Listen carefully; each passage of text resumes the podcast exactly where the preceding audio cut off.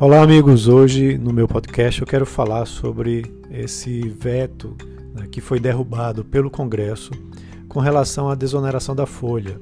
Né? Ele é, foi derrubado nas duas casas, né, com expressiva votação. Na Câmara, para se ter uma ideia, de 430 votos é, pela derrubada e 33 favoráveis pela reoneração da folha a partir de janeiro. E no Senado, 64 votos a 2. Né, são 17 setores da economia que vão ter esse benefício estendido até dezembro de 2021. Né? E isso, é, segundo analistas, vai é, ter um impacto fiscal de cerca de 10 bilhões, sendo 4,9 em 2021 e 4,9 em 2022, e uma manutenção de 6 milhões de empregos né, num período aí de recuperação econômica com um desemprego muito elevado. Os 17 setores, é, eu estou listando eles na, no, no, meu feed, né, no, no, nas minhas mídias sociais, mas são basicamente indústrias de calçados, é, vestuário, construção civil, fabricação de veículos, máquinas e equipamentos, proteína animal, indústria têxtil, tecnologia da informação e comunicação, é, também call centers, né? é, são setores que tipicamente contratam muita mão de obra.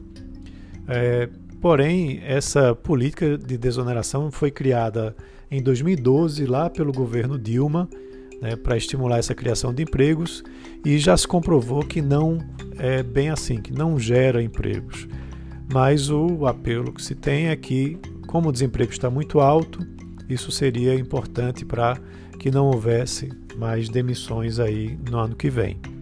É, a crítica que se faz é que essa política ela é muito específica para somente 17 setores e que essa política deveria ser mais abrangente né, para incluir todos os setores. E, inclusive, o próprio Paulo Guedes tentou né, emplacar um novo imposto, o imposto de transações eletrônicas, que geraria receita suficiente para desonerar a folha de pagamentos como um todo.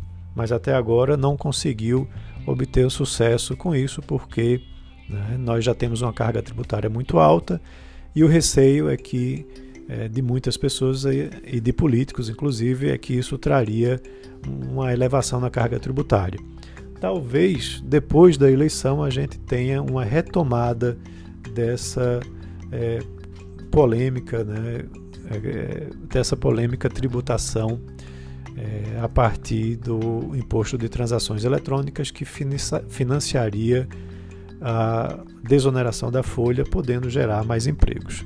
Mas por enquanto essa desoneração é, foi é, mantida né, e deve entrar no orçamento para 2021. Então é isso, um abraço a todos e até a próxima.